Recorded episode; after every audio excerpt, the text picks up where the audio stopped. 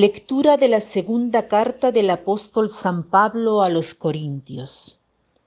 Hermanos, queremos que conozcan la gracia que ha otorgado Dios a las comunidades cristianas de Macedonia, pues en medio de las pruebas y de los sufrimientos ha sido inmensa su alegría y su extrema pobreza ha producido tesoros de generosidad. Somos testigos de que han hecho lo que podían y más de los que podían. Espontáneamente nos han pedido con mucha insistencia el favor de participar en la ayuda de los hermanos. Y superando nuestras esperanzas, se pusieron ellos mismos a disposición del Señor y de nosotros, tal como Dios lo quería, de suerte que tuvimos que pedirle a Tito que concluyera entre ustedes esta obra de generosidad, puesto que él la había comenzado.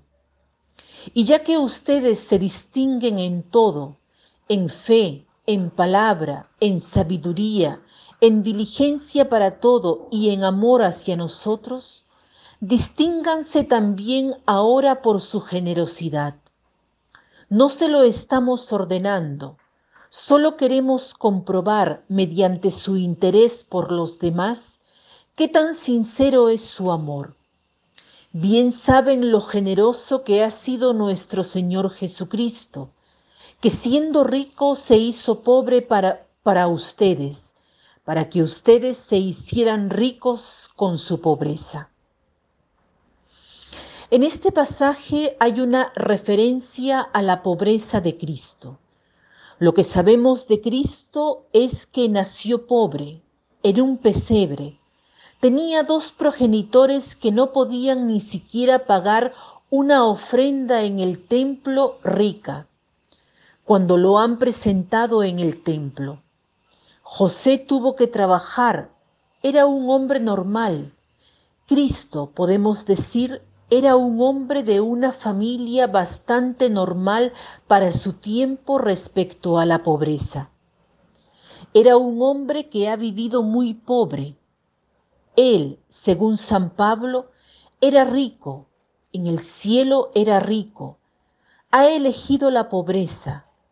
Pero ¿qué tipo de pobreza?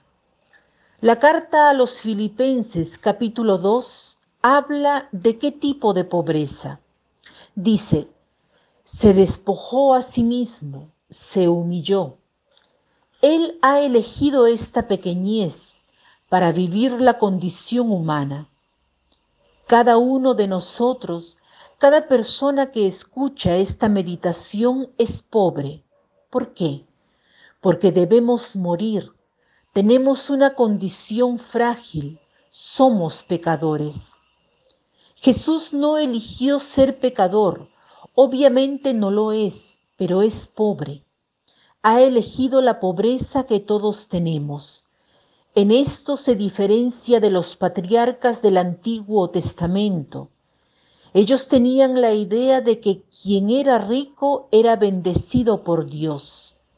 Pero esta idea ha sido puesta en discusión, porque si leemos los libros sapienciales, en ellos hay una espiritualidad de los pobres.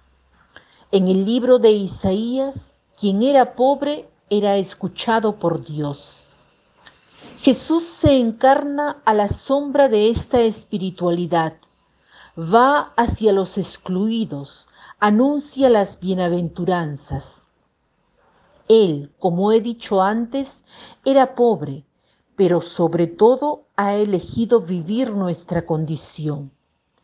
Hoy podemos gloriarnos de nuestra pobreza, porque la pobreza que tenemos nos lleva a depender completamente de Dios.